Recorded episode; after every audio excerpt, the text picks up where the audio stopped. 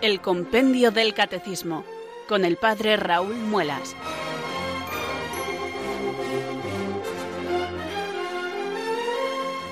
Muy buenas tardes, queridos oyentes de Radio María. Son las cuatro, las tres en Canarias. Aquí comienza una nueva edición del Compendio del Catecismo. Reciban un saludo muy cordial del Padre Raúl Muelas, que un día más les habla desde Talavera de la Reina para estos micrófonos de Radio María, la radio de la Virgen, la fuerza de la esperanza.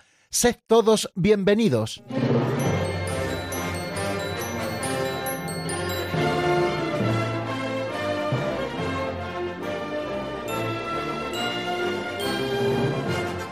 Ayer por la tarde, queridos oyentes, hablaba yo con una oyente del programa y se sonreía a propósito de cómo comencé ayer el programa, porque comencé diciendo aquello de que cuando el profesor entraba a veces en clase nos veía allí ya medio doblados del cansancio y digo, pobrecito, ¿no? Viene con toda su lección preparada y los alumnos no están como para recibirla, nosotros ahí casi suplicando, por favor, no de la clase, ¿no? Y se reía de esa ocurrencia y decía, es que siempre se te ocurre algo para comenzar el programa. Y yo le decía, pues fíjate que lo que más cuesta del programa es el comienzo. Bueno, ya saben, el saludo siempre es el mismo. La pincelada la introducimos un poquito, pero enseguida leemos la pincelada y hacemos una reflexión que ya tengo pensada o escrita. Y después ya hacemos el repaso de lo del día anterior, que se supone que ya lo tenemos estudiado, y empezamos a estudiar nuevos números en ese día, uno o dos números habitualmente. Con lo cual las materias ya están muy marcadas, pero comenzar el programa siempre es difícil, porque como comienzo, como siempre, no bueno, habrá que darle algún toque un poco especial. Caía yo en la cuenta, queridos amigos, de lo difícil que es comenzar un programa. Bien, y como ustedes son tan benevolentes, comprenderán que les cuento todo esto para comenzar de alguna manera, porque queridos amigos, ya tengo el catecismo en la mano, no se lo voy a contar otro día más, de vez en cuando lo recuerdo, pero tampoco es plan de recordarlo todos los días el compendio del catecismo, que es nuestro libro de texto al que cada día nos acercamos con ilusión. Y una de las cosas que más me gustan es que cada día este libro está más domado, o sea, ya se abre solo por la página en cuestión, porque al principio los libros, sobre todo estos que están publicados así en un papel cuché de más gramaje, pues es más difícil domarlos, pero como todos los días le trabajamos, todos los días volvemos sobre él, pues ya el libro está usado y me encantan los libros usados. Me gustan nuevos, pero me gustan más cuando los tengo trabajados y este ya lo va estando. Espero que el suyo también, queridos oyentes, vaya estando trabajado, señal de que no solo le utilizan en este ratito, sino que luego en algunos otros momentos del día vuelven sobre él para repasar lo que hemos visto y para poder memorizar alguno de estos números más importantes que creo que deben formar parte también de nuestro patrimonio memorístico. Bueno, vamos a comenzar el programa rezando juntos. Es la mejor manera que tenemos de hacerlo. Elevar nuestra plegaria al Señor pidiéndole que Él nos asista en esta tarea que trata de encontrar la verdad de la fe. Y si Dios mismo no nos la da, de nada nos sirve a nosotros. Si el Señor no construye la casa, en vano se cansan los albañiles. Si el Señor no guarda la ciudad, en vano vigilan los centinelas. Pues Señor, construye tú nuestra casa, construye tú nuestro estudio del compendio del catecismo. Nosotros invocamos al Espíritu Santo. Ven Espíritu Santo, llena los corazones de tus fieles y enciende en ellos el fuego de tu amor. Envía Señor tu Espíritu que renueve la faz de la tierra. Oh Dios, que llenaste los corazones de tus fieles con la luz del Espíritu Santo. Concédenos que, guiados por el mismo Espíritu, sintamos con rectitud y gocemos siempre de tu consuelo. Por Jesucristo nuestro Señor. Amén.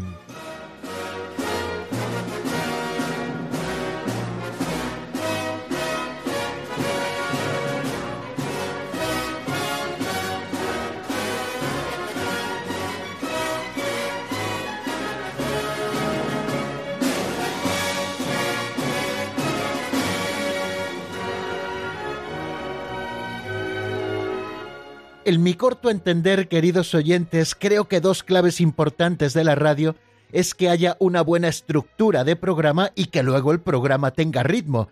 Ritmo a la hora de afrontar los distintos momentos, ritmo en la voz, etc.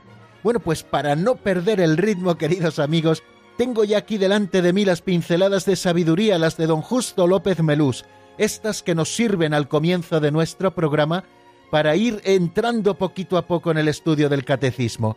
Eh, lo hacemos con estas catequesis tan sencillas, prácticas, me gusta decir siempre, porque todos los días traen alguna conclusión un poquito más de ámbito moral, de ámbito de comportamiento, de ámbito de vida cristiana, y por eso siempre empezamos con ellas y nos gustan tanto. La de hoy se titula La bandeja y la alfombra.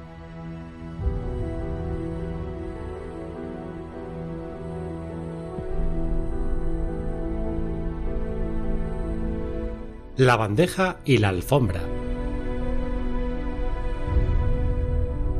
Para evitar los peligros es preciso eliminar las causas.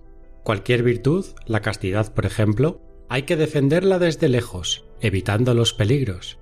El que ama el peligro, en él perecerá. Eclesiástico 3:26. Como el Señor que se levanta tarde por las mañanas y no hacía oración, hizo ejercicios espirituales. Propósito, no precisamente madrugar más, sino acostarse antes. Boabdil el Chico, rey de Granada, reunió a los magnates del reino en un salón alfombrado. Colocó en el centro una bandeja de oro y les propuso el que alcance la bandeja sin pisar la alfombra, para él la bandeja. Lo intentaron todos, pero nadie lo consiguió. Entonces el rey recogió la alfombra, llegó hasta la bandeja y la tomó. Esto, les dijo, es lo que ha hecho el rey Fernando. Ha conquistado las plazas lejanas, luego las cercanas. ¡Ay de mi alama! Y cualquier día tomará Granada.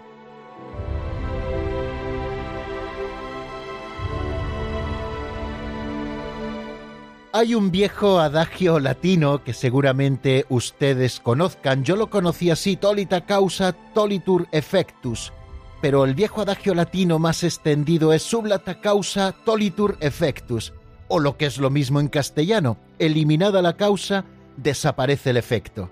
Y el refranero castellano lo dice quizá de una manera más cheli, ¿no? Muerto el perro, se acabó la rabia. Esta máxima invariable se utiliza en el mundo del derecho, en el de la filosofía, en el del lenguaje común y, como vemos, también en el lenguaje ascético porque esta es la enseñanza principal de la pincelada que acabamos de escuchar. Si quieres terminar con los efectos indeseados para tu vida, comienza removiendo las causas. Estamos partiendo de que nada existe si no ha sido causado por otro. Este principio lo hemos utilizado, por ejemplo, para hablar de Dios como causa primera que no es causada por nadie. Pero salvo Dios, que como bien sabemos posee el ser en plenitud y lo posee en sí mismo, todas las demás criaturas han sido causadas por otra, y a su vez ellas mismas pueden causar otros efectos. Pero dejemos a un lado el proceder filosófico para tratar de cosas más sencillas, más de andar por casa. Seguro que todos tenemos en nuestra vida muchas cosas que no están colaborando a nuestro crecimiento humano y espiritual. Son esas cosas que a veces están muy arraigadas que sabemos que tenemos que remover, que lo hemos intentado incluso cientos de veces y que no encontramos éxito en la empresa. Me refiero a determinados hábitos adquiridos que se manifiestan como pecados recurrentes que nos impiden volar por el camino de la santidad. Salen constantemente en nuestras confesiones y verdaderamente nos gustaría que no estuvieran. En muchas ocasiones comenzamos ya la batalla contra estas cosas que tenemos que remover ya derrotados. Las razones pueden ser varias. Una de ellas es quizá porque no queramos de verdad removerlas, pero otra razón de los fracasos en la lucha es cuestión de método. Tratamos de hacer desaparecer los efectos con muy buena intención y con compromisos, pero no atacamos las causas de los efectos, por eso vuelven a cada momento. Y es que, queridos amigos, la lucha por la virtud ha de comenzar desde más lejos. Así le ocurría al Señor del que nos habla la pincelada. no hacía oración por las mañanas porque se levantaba muy tarde, y en ejercicios espirituales comprendió la causa remota, y esa causa es que se acostaba demasiado tarde. Así pudo encontrar un propósito eficaz, no el de levantarse antes, sino un propósito eficaz que le ayudara a combatir la ausencia de oración matinal, el acostarse antes para dormir las horas suficientes y poderse así levantar antes. Y es que, queridos amigos, la lucha por la virtud, como hemos dicho, ha de comenzar desde más lejos. Boabdil el Chico, rey de Granada, nos da la clave con la anécdota de la bandeja y la alfombra. Para poder conseguir la bandeja de oro, antes hemos de retirar la alfombra que nos impedía conseguirla. Ahora se habla mucho de, de educar en valores. Y por una parte tienen razón, porque valores como la solidaridad, la tolerancia, la responsabilidad, la creatividad, el entusiasmo son importantes y dignos de todo encomio. Pero de nada sirven esos valores si no damos a los educandos los instrumentos que les posibiliten alcanzarlos. Esa escalera que permite subir hasta los valores es la virtud. A mí me gusta más la expresión educar en virtudes, porque con ellas estamos dando medios para alcanzar el valor. Las virtudes son hábitos operativos buenos en los que se fragua la voluntad. Para alcanzar el valor, por ejemplo, de la responsabilidad, es preciso fraguarse en la justicia, en la fortaleza, en la templanza, o mejor dicho, esforzarnos en hacer actos de justicia, de fortaleza, de templanza. Y la defensa de cualquier virtud, como nos recordaba don Justo, y lo repito de nuevo, hay que comenzarla desde lejos, evitando los peligros. Esto es lo que ha hecho el rey Fernando, recordaba Boabdil. Ha conquistado las plazas lejanas, luego las cercanas, y cualquier día tomará Granada.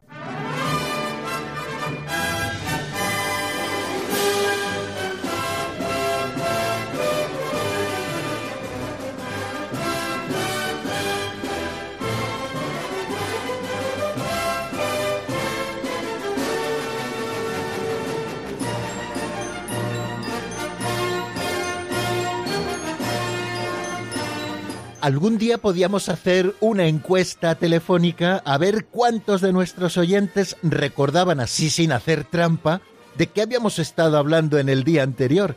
Y lo digo no por ustedes, queridos oyentes, sino que lo digo por mí. Como todos los días tenemos compendio del catecismo y aparte del compendio del catecismo, hay muchas cosas que hacer en el ministerio, pues casi casi me da la sensación de que un programa viene detrás de otro y ya no me acuerdo lo que es de ayer, lo que es de antes de ayer y por eso a mí me viene muy bien el hacer este repasito que hacemos siempre al comienzo de, del estudio de los números del compendio del catecismo. El repaso de hoy nos lleva hasta el número 118, que si no recuerdo mal es el que estudiábamos ayer. El número 118 nos dice por qué la muerte de Cristo forma parte del designio de Dios. Habíamos estado hablando en los números anteriores que ya estudiamos y también repasamos de que nos habíamos acercado a la mentalidad de los hombres. ¿Por qué llevaron a Jesús a la muerte? ¿Cuáles fueron las causas que adujeron para condenar a Jesucristo a muerte? Y nos estuvimos refiriendo a tres. Ellos decían, así lo defendían, nosotros estudiamos que no era cierto lo que decían aquellos que le llevaron a la muerte, que Jesús estaba contra la ley. Y no es así. Jesús no vino a abolir la ley, sino a dar la plenitud. De hecho, es el único que ha sido capaz de cumplirla hasta en sus preceptos más pequeños. También dijeron que Jesús estaba contra el templo, y nosotros estuvimos constatando el gran respeto que Jesucristo siempre tuvo al templo como un lugar de referencia en su vida, que visitó de pequeño, que visitó de mayor, que enseñó tantas cosas en el templo, que lo vio siempre como lugar de oración, como la casa de su Padre. Bien es cierto que Jesucristo profetizó la ruina del templo, y con la ruina del templo, el comienzo de un tiempo nuevo en la humanidad, donde la gloria de Dios reside en su propio cuerpo, ya no en un templo material. Así se ha visto siempre cuando Jesucristo muere en la cruz, dice que el velo del templo se rasgó en dos, de arriba abajo. Y también dijeron que Jesucristo atacaba la fe en un Dios único. Nosotros vimos que esto no fue así, incluso cuando Jesucristo se presentó como igual a Dios, e incluso cuando Jesucristo pidió a los judíos y a sus jefes que creyeran en él. El Sanedrín lo condenó por blasfemo, porque fueron incapaces por su dureza de corazón de convertirse al Señor. Bien, esta es la mentalidad de los hombres, por qué le llevaron a la muerte. Pero ayer quisimos acercarnos al designio de Dios, por qué la muerte de Cristo forma parte del designio de Dios. Más que nunca necesitamos esa asistencia del Señor. Dice el compendio del Catecismo a propósito de este número que a fin de reconciliar consigo a todos los hombres destinados a la muerte a causa del pecado, Dios tomó la amorosa iniciativa de enviar a su Hijo para que se entregara a la muerte por los pecadores. Anunciada ya en el Antiguo Testamento, particularmente como el siervo doliente, la muerte de Jesús tuvo lugar según las Escrituras. La primera cosa que nosotros estudiábamos ayer a propósito de este número es que Jesús fue entregado según un preciso designio de Dios.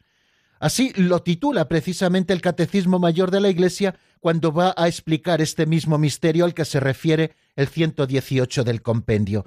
La muerte violenta de Jesús no fue fruto del azar ni de la mala suerte, ni de una serie de circunstancias que fueron confabulándose con mala suerte hasta acabar con Jesús de una manera tan violenta. No, no, esta muerte violenta de Jesús, tal y como sucedió, pertenece al misterio del designio de Dios como lo explica muy bien San Pedro a los judíos en el primer discurso después de Pentecostés que él les dirige.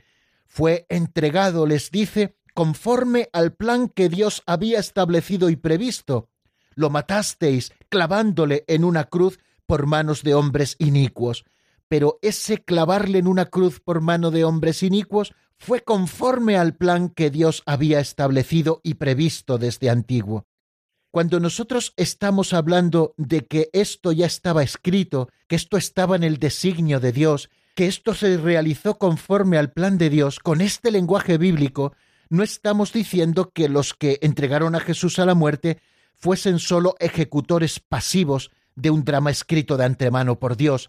Claro que no fue así, ellos no fueron muñecos de guiñol movidos por una mano oculta, y tampoco fueron marionetas movidas por unos hilos desde alguien que no está a la vista pero que lo mueve todo. Para Dios todos los momentos del tiempo, decíamos, están presentes en la actualidad.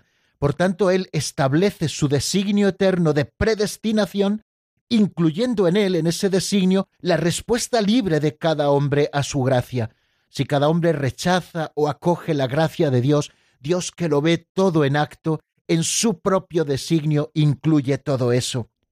O sea que la muerte violenta de Jesús no fue fruto del azar, sino de un designio de Dios. Este designio divino de salvación continuamos, que se realizó a través de la muerte del siervo del justo, había sido ya anunciado en la Escritura como un misterio de redención universal, es decir, un misterio de rescate que libera a los hombres de la esclavitud del pecado. Si recuerdan, en este preciso momento en que explicábamos esto en el programa de ayer, hicimos lectura sosegada de ese capítulo 53 del libro de Isaías, donde se relata el cuarto cántico del siervo de Yahvé, del siervo sufriente, porque tal y como aparece en la profecía del siervo sufriente, se cumple luego en la pasión y muerte de Jesús. Y fijaros que esto era así, estaban tan convencidos desde la primera época, desde los propios apóstoles, que San Pablo, en una confesión de fe, asegura haber recibido que Cristo ha muerto por nuestros pecados según las Escrituras. Esa frase ya acuñada, Pablo la ha recibido, porque estaban convencidos ya los apóstoles, aquellos que recibieron de Cristo el mandato de predicar el Evangelio por todo el mundo, de que la muerte de Jesús tal y como había sucedido y tal como expresa San Pedro en ese primer discurso suyo después de Pentecostés, había sucedido según las Escrituras. Es más, Jesús mismo presentó el sentido de su vida y de su muerte a la luz del siervo doliente, y después de su resurrección, así se lo expresa a los discípulos de Maús, les dice, ¿no era necesario que todo esto sucediera para que se cumplieran las escrituras? Bueno, ¿por qué es esto así en el plan de Dios? Dios le hizo pecado por nosotros.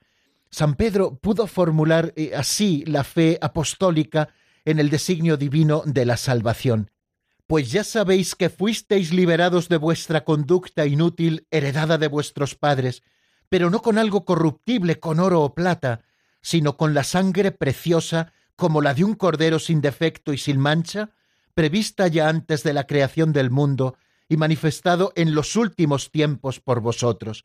Lo dice el apóstol San Pedro en su primera carta, capítulo 1, versículos del 18 al 20. Y es que la muerte vino por el pecado, y los pecados de los hombres son consecuencia del pecado original y están sancionados con la muerte. Así lo leemos también en la Sagrada Escritura.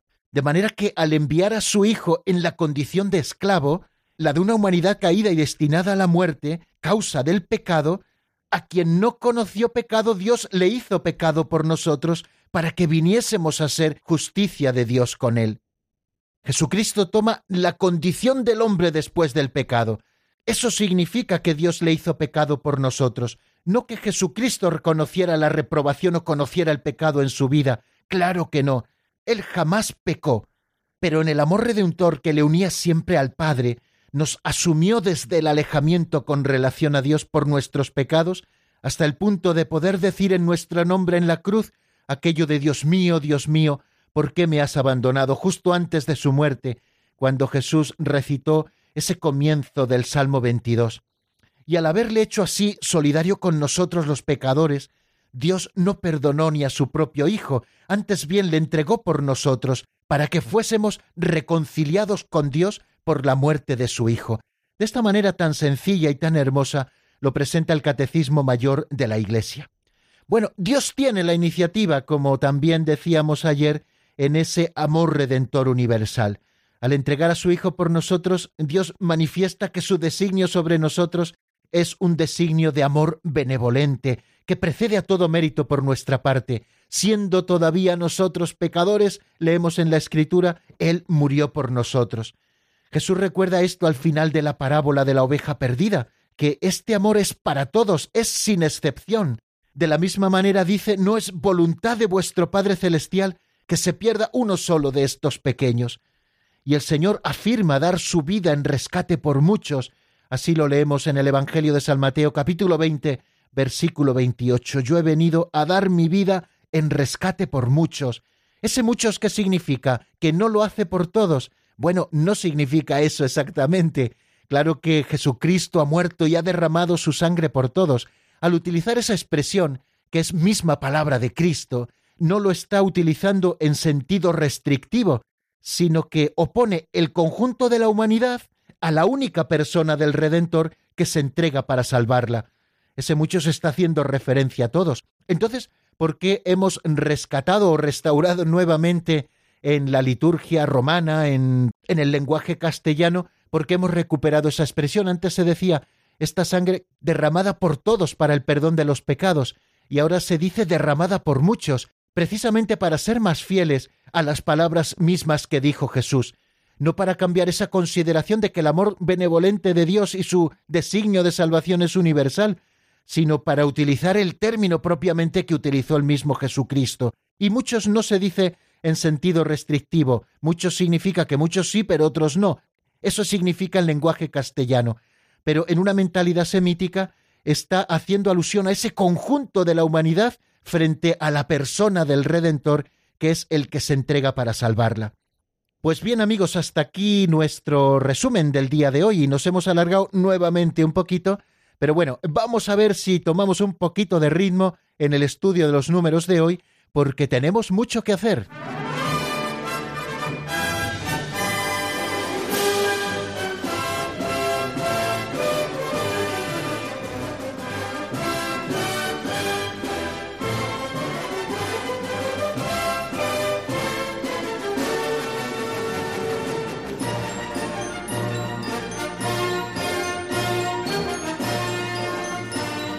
Vamos queridos por el número 119 de qué modo Cristo se ofreció a sí mismo al Padre. Como ven, estamos acercándonos al misterio de la pasión y la muerte de Jesús. Estamos comprendiéndolo a la luz de estos números del compendio del Catecismo que se nos ofrecen para explicarnos el misterio de la pasión y de la muerte del Señor. Vamos por lo tanto a escuchar primero en la voz de Marta Jara este número 119 que se pregunta de qué modo Cristo se ofreció a sí mismo al Padre.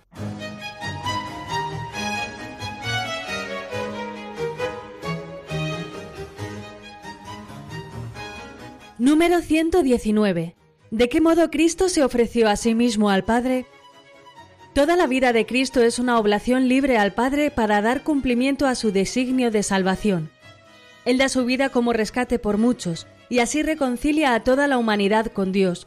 Su sufrimiento y su muerte manifiestan cómo su humanidad fue el instrumento libre y perfecto del amor divino que quiere la salvación de todos los hombres.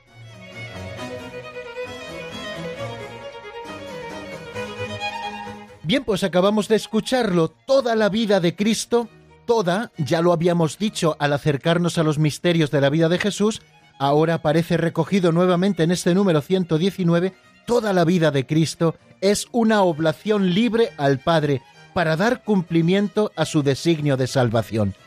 Él da su vida como rescate por muchos, y Jesucristo ya está dando su vida, incluso en esos momentos que desconocemos de su vida oculta, en la que estuvo haciendo la vida ordinaria de cualquier joven de su época en un pueblo como Nazaret.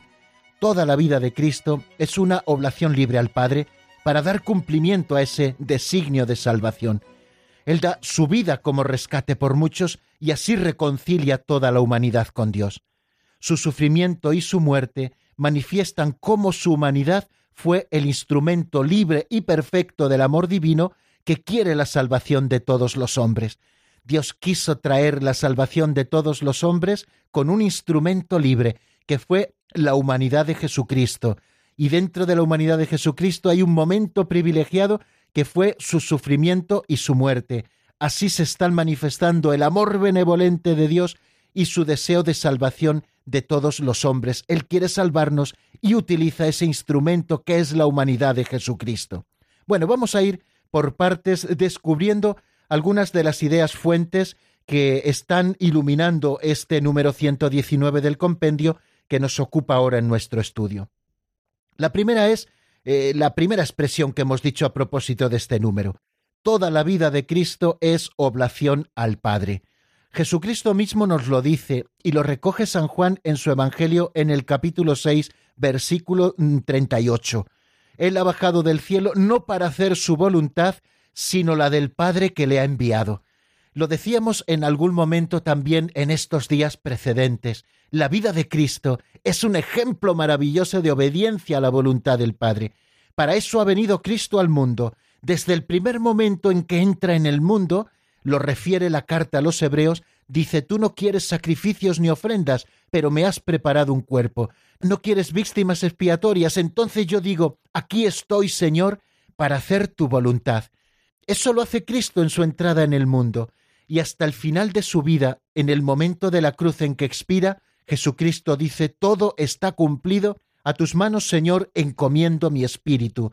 Está enmarcada toda la vida terrena de Cristo en estas dos cosas, en la expresión de la carta a los hebreos, aquí estoy, Padre, para hacer tu voluntad, y en ese momento supremo en que entrega la vida, cuando dice Jesucristo, Padre, todo lo he hecho, lo he cumplido todo, todo está cumplido.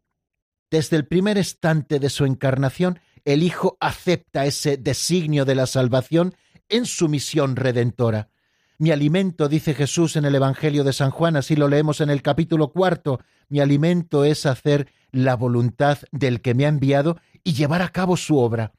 De manera que el sacrificio de Jesús por los pecados del mundo entero es la expresión de su comunión de amor con el Padre, el Padre me ama porque doy mi vida. Fijaros cómo el momento del sacrificio de Jesús es expresión de esa comunión plena, absoluta, comunión de amor entre Jesucristo y el Padre. El mundo ha de saber, dice también en el capítulo 14 del Evangelio de San Juan, que yo amo al Padre y que obro según el Padre me ha enviado. Este deseo de aceptar el designio del amor redentor de su Padre anima, por lo tanto, toda la vida de Jesús porque su pasión redentora es la razón de ser de su encarnación y de todo lo que Jesucristo ha ido haciendo antes. Así lo manifiesta el mismo Señor y es San Juan quien nos lo dice en el capítulo 12. Padre, líbrame de esta hora. Pero si he llegado a esta hora para esto, dice Jesús justo antes de su pasión. O en otro momento, el cáliz que me ha dado mi Padre, ¿no lo voy a beber? Bueno, bien claro queda, queridos amigos, en todas estas palabras que toda la vida de Cristo es oblación al Padre. Él es el Cordero de Dios que quita el pecado del mundo.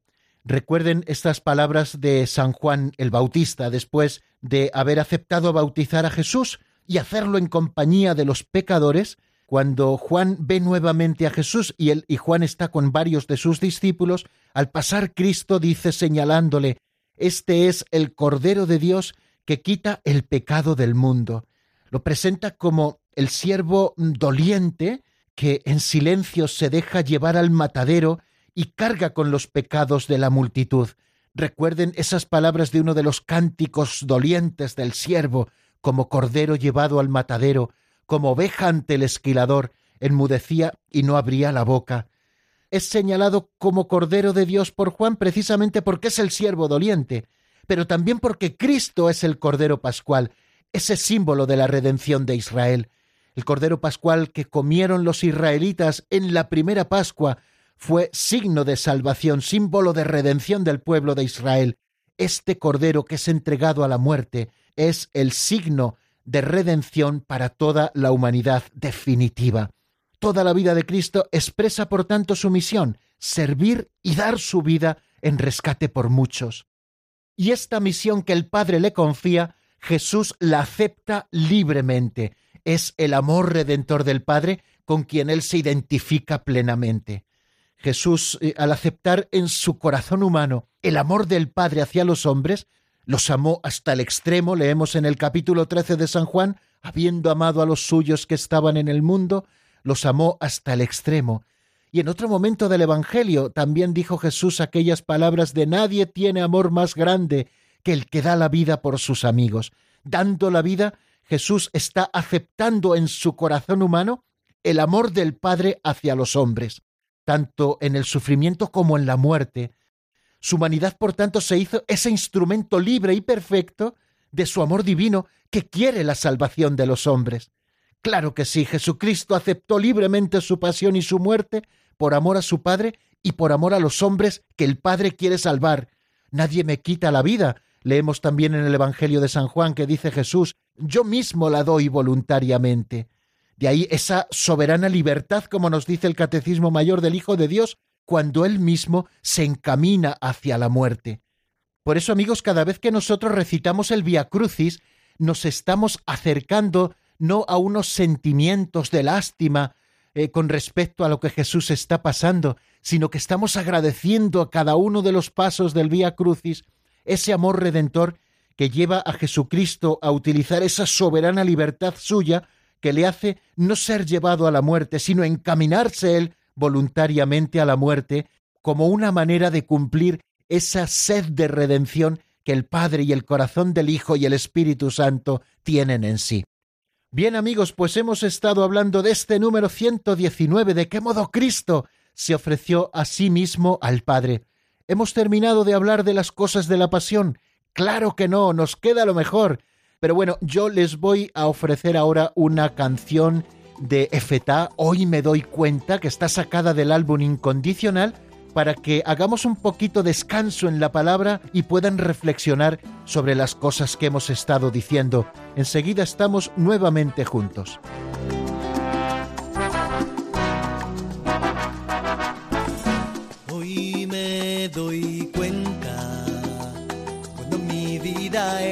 Barco a la deriva por mares de ilusas fantasías y fue tu voz la estrella guía del alma mía.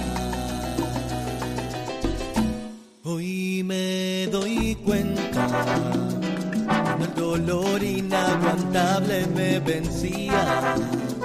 La eterna noche se hizo dueña de mis días solo tu mano me sostenía.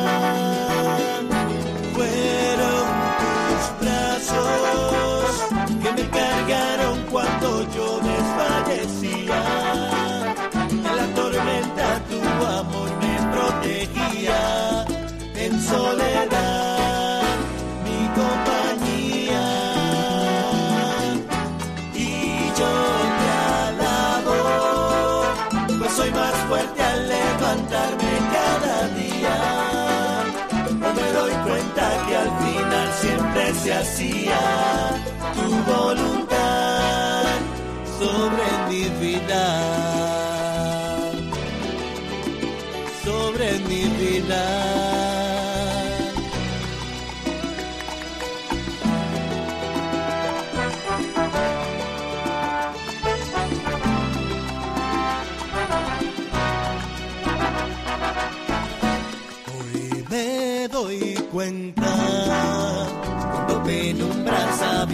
Me cubrían y confusiones que a mi mente enloquecían, tu claridad resplandecía.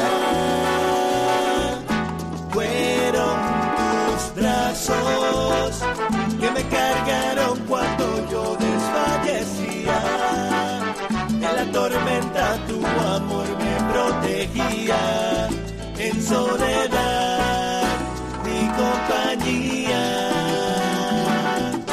Y yo te alabo, pues soy más fuerte al levantarme cada día.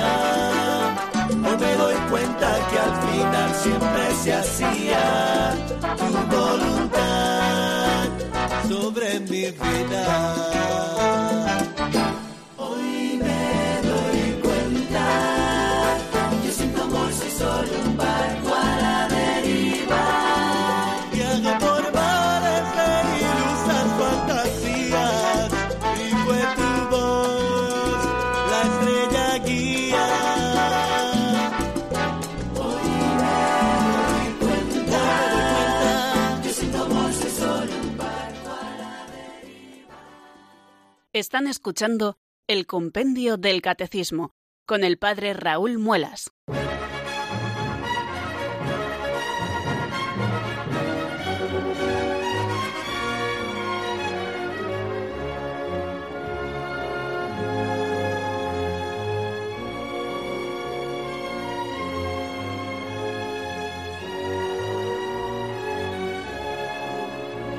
Continuamos, queridos amigos, en la sintonía de Radio María. Estamos en el compendio del Catecismo y vamos a acercarnos ahora juntos al número 120 del compendio, que se pregunta cómo se manifiesta en la última cena la oblación de Jesús. Vamos a entrar ahora precisamente en ese misterio de la última cena en el que Jesús nos regala tres cosas, la Eucaristía, el sacerdocio y el mandamiento nuevo del amor. Pero vamos a escuchar primero qué nos dice este número 120 del compendio.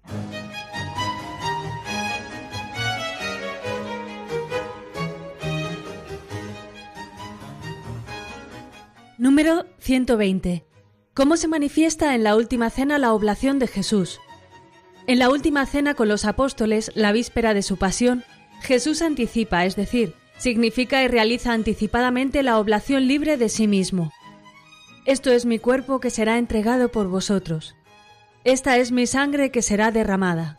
De este modo Jesús instituye al mismo tiempo la Eucaristía como memorial de su sacrificio y a sus apóstoles como sacerdotes de la nueva alianza.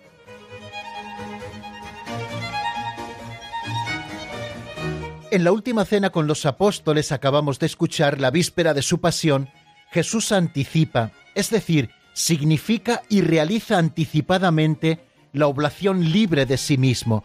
Esto es mi cuerpo que será entregado por vosotros, esta es mi sangre que será derramada. De este modo Jesús instituye al mismo tiempo la Eucaristía como memorial de su sacrificio y a sus apóstoles como sacerdotes de la nueva alianza. Bueno, yo creo que es importante, y sobre todo ahora que tenemos tiempo, que cuando nos vamos a acercar al misterio de la Última Cena, lo leamos tal y como aparece en el Evangelio, pueden leerlo en los cuatro evangelios, pero nosotros vamos a utilizar el Evangelio de San Mateo en el capítulo 26 a partir del versículo 17. Vamos a leerlo juntos.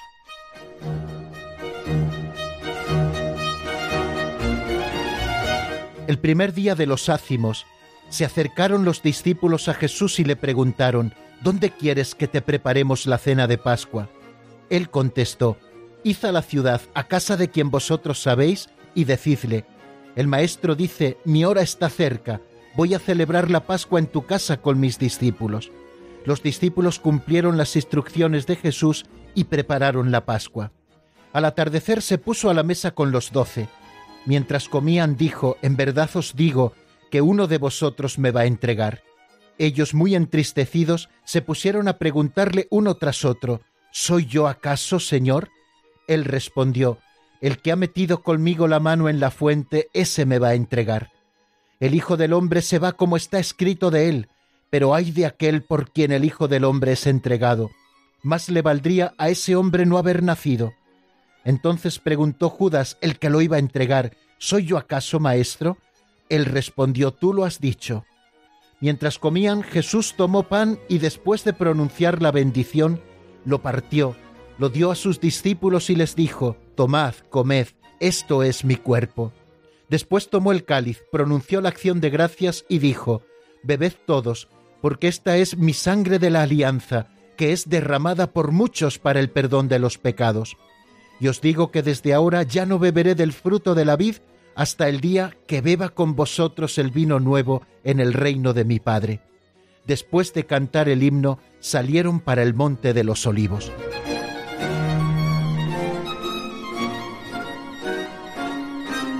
Este es uno de los relatos de la última cena que encontramos en los Evangelios, en este caso, como les decía, en el Evangelio de San Mateo.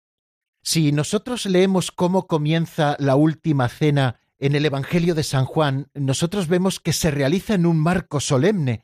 Nos dice el Evangelio de San Juan que Jesucristo, sabiendo que había llegado la hora de pasar de este mundo al Padre, habiendo amado a los suyos que estaban en el mundo, esta expresión nos está indicando ya el momento solemne de la escena.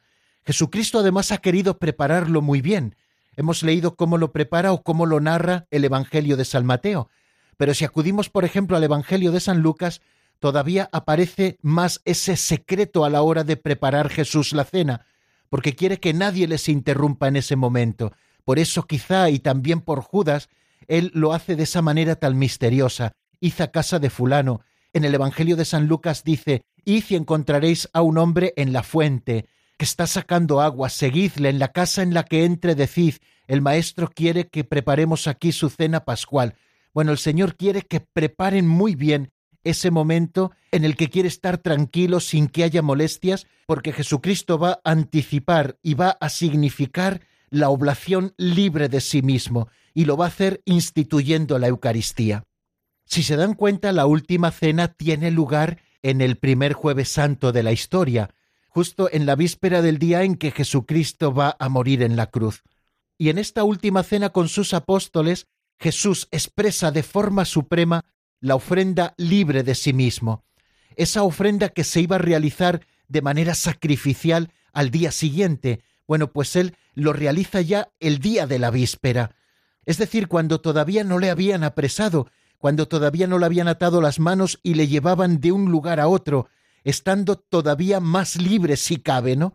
Bueno, pues en esa cena Jesucristo expresa de forma suprema esa ofrenda libre de sí mismo, en la víspera estando todavía libre, ¿no? Y establece el memorial de su ofrenda voluntaria al Padre por la salvación de los hombres. Lo hemos escuchado en el Evangelio cuando ya estaban a la mesa, Jesús tomó el pan y dijo, Tomad y comed todos de él, porque esto es mi cuerpo que se entrega por vosotros. Y después tomó el cáliz en sus manos y les dijo, Tomad y bebed todos de él, porque este es el cáliz de la nueva alianza sellada con mi sangre. Haced esto cada vez que lo bebáis en memoria mía. Así establece Jesucristo el memorial. La palabra memorial no está haciendo alusión únicamente a aquello de hacer memoria, recordar lo que pasó, sino que Jesucristo quiere establecer un rito con toda su verdad significativa para que nosotros podamos participar en él. De manera que cada vez que nosotros celebramos la Eucaristía, estamos haciendo memorial de esa última cena donde se realiza ya anticipadamente la oblación de Cristo y estamos haciendo memorial también del sacrificio único de Jesucristo en la cruz cuando Él entregó su vida al Padre por nosotros y también de su resurrección. Jesucristo nos da la nueva vida. Jesucristo, por lo tanto, establece la Eucaristía como memorial de su muerte y de su resurrección. De manera que desde ese momento la Eucaristía que instituyó Jesús en ese momento concreto de la historia será para siempre memorial de su sacrificio. Y para que este memorial pueda seguir realizándose, Jesús instituye a los apóstoles como sacerdotes de la nueva alianza. Dice en el Evangelio de San Juan, por ellos me consagro a mí mismo, para que ellos sean también consagrados en la verdad. Jesucristo incluye, por lo tanto, a los apóstoles en su propia ofrenda, configurándolos con él mismo, para que también puedan celebrar este sacrificio. Así establece Jesucristo ese sacerdocio de la nueva alianza, una alianza en la cual sólo Él es sacerdote, y de su sacerdocio participamos todos, todos los bautizados por el sacerdocio común, y algunos participan de ese sacerdocio de manera especial por el ministerio sacerdotal. En ese momento es cuando Él instituye el sacerdocio de la nueva alianza, constituyendo a los apóstoles sacerdotes de esa nueva alianza. Bien amigos, pues como ven, varias ideas nos deja este número 120, que Jesús en la última cena instituye la Eucaristía para significar y realizar anticipadamente la oblación libre de sí mismo, lo hace así instituyendo la Eucaristía, este es mi cuerpo, esta es mi sangre, y a la vez Jesucristo instituye la Eucaristía como memorial de su sacrificio, y para que esto sea una realidad, instituye a los apóstoles como sacerdotes de la nueva alianza. Impresiona un poco al leer eh, la última cena en el Evangelio de San Juan cómo él no narra exactamente la institución de la Eucaristía, sino que narra el lavatorio de los pies. Dice que habiendo amado a los suyos que estaban en el mundo, los amó hasta el extremo. Ese gesto concreto del lavatorio de los pies constituye precisamente el amor hasta el extremo. Bueno, el gesto en sí no, sino lo que ese gesto significa, que es la Eucaristía, que es la ofrenda de amor de Jesucristo que se establece como memorial en la última cena.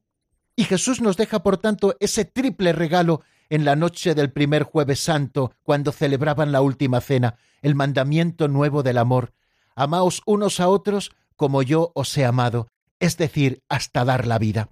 Bueno, pues bástenos estas cosas, queridos amigos, en este acercamiento que hemos hecho a cómo se manifiesta en la última cena la oblación de Jesús. Nos detenemos otro momentito en nuestra explicación escuchando una canción de Luis Enrique Azcoy titulada Más que una canción del álbum Amor Divino.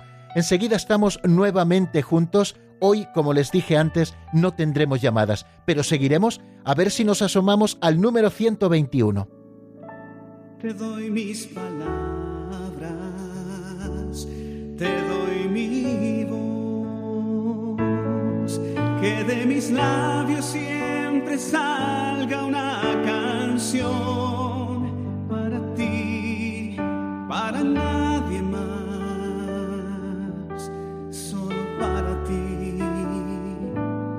doy mis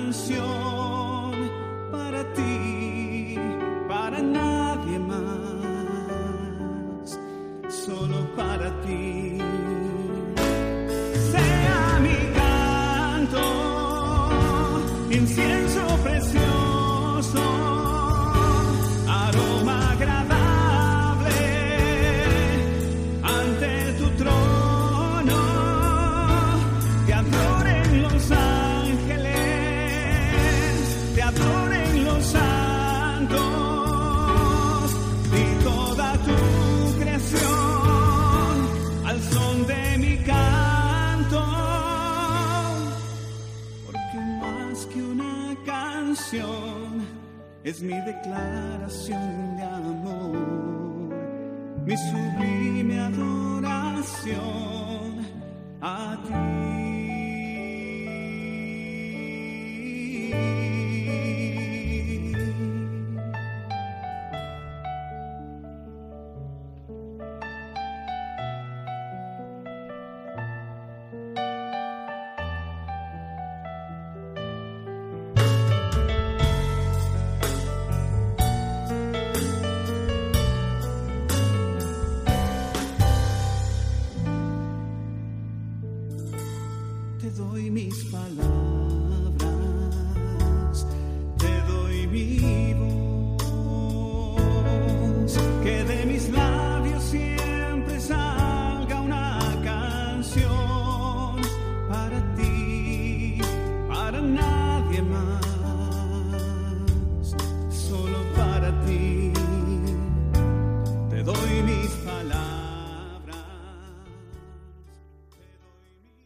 Están escuchando el Compendio del Catecismo con el Padre Raúl Muelas.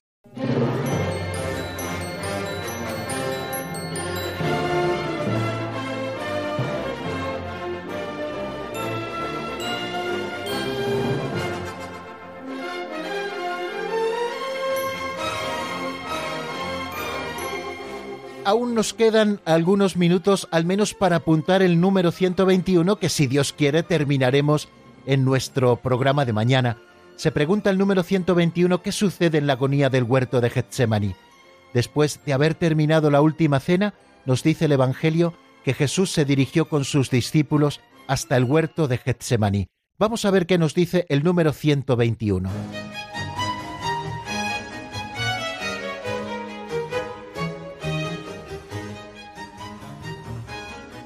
Número 121.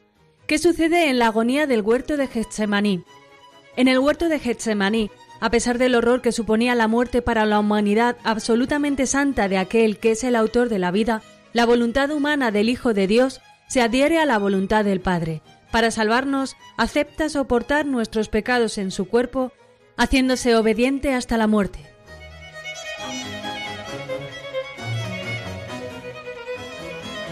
Acabamos de escuchar lo que nos dice el 121. En el huerto de Getsemaní, a pesar del horror que suponía la muerte para la humanidad absolutamente santa de aquel que es el autor de la vida, la voluntad humana del Hijo de Dios se adhiere a la voluntad del Padre. Para salvarnos, acepta soportar nuestros pecados en su cuerpo, haciéndose obediente hasta la muerte. Vamos a ver cómo nos lo narra el Evangelio de San Mateo, que es el que estamos siguiendo hoy para nuestras explicaciones.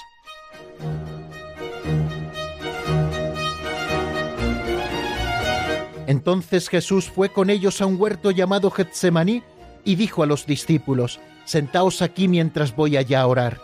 Y llevándose a Pedro y a los dos hijos de Zebedeo, empezó a sentir tristeza y angustia.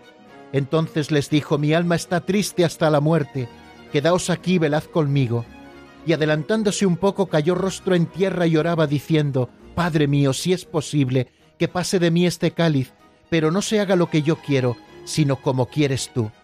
Y volvió a los discípulos y los encontró dormidos. Dijo a Pedro, ¿no habéis podido velar una hora conmigo?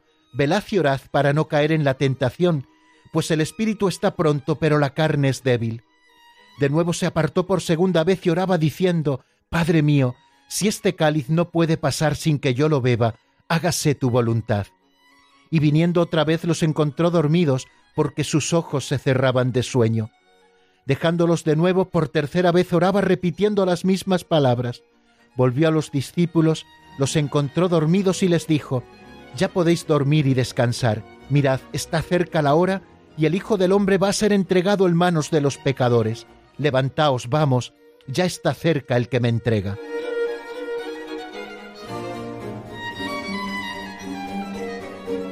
Se han referido muchos autores a este momento de Getsemaní como el momento de la pasión del corazón de Cristo. Y lo que sucede en la agonía ya lo hemos escuchado. Sucede que el cáliz de la nueva alianza que Jesús anticipó en la cena, lo acepta aquí en este momento de manos del Padre en Getsemaní, y así se muestra obediente hasta la muerte. La muerte representa un horror para la naturaleza humana de Jesús, una naturaleza humana que de por sí está destinada a la vida eterna, y en el caso de Jesucristo mucho más sentir ese horror, puesto que él estaba libre del pecado, que es el que causa la muerte. Pero Jesús, en su voluntad humana, al aceptar que se haga la voluntad del Padre, está aceptando su muerte como redentora. En esta agonía de Jesús en el huerto de Getsemaní, Jesús está aceptando también desde su naturaleza humana como ya lo apuntamos al hablar de las dos naturalezas de Jesús, está aceptando soportar nuestros pecados en su cuerpo, haciéndose obediente hasta la muerte. Bueno, creo que ya sí que no nos queda más tiempo, queridos amigos. Mañana, si Dios quiere, cuando hagamos repaso de estos números, especialmente del que se refiere a la última cena y del que se refiere a Getsemaní, diremos alguna cosa más. Bueno, me despido hasta mañana si Dios quiere, claro que sí y les deseo que pasen una feliz tarde y mañana, si Dios quiere, a la misma hora, ya saben, y en el mismo lugar, aquí nos encontramos. la bendición de Dios Todopoderoso, Padre, Hijo y Espíritu Santo, descienda sobre vosotros y permanezca para siempre. Amén. Hasta mañana, si Dios quiere, amigos.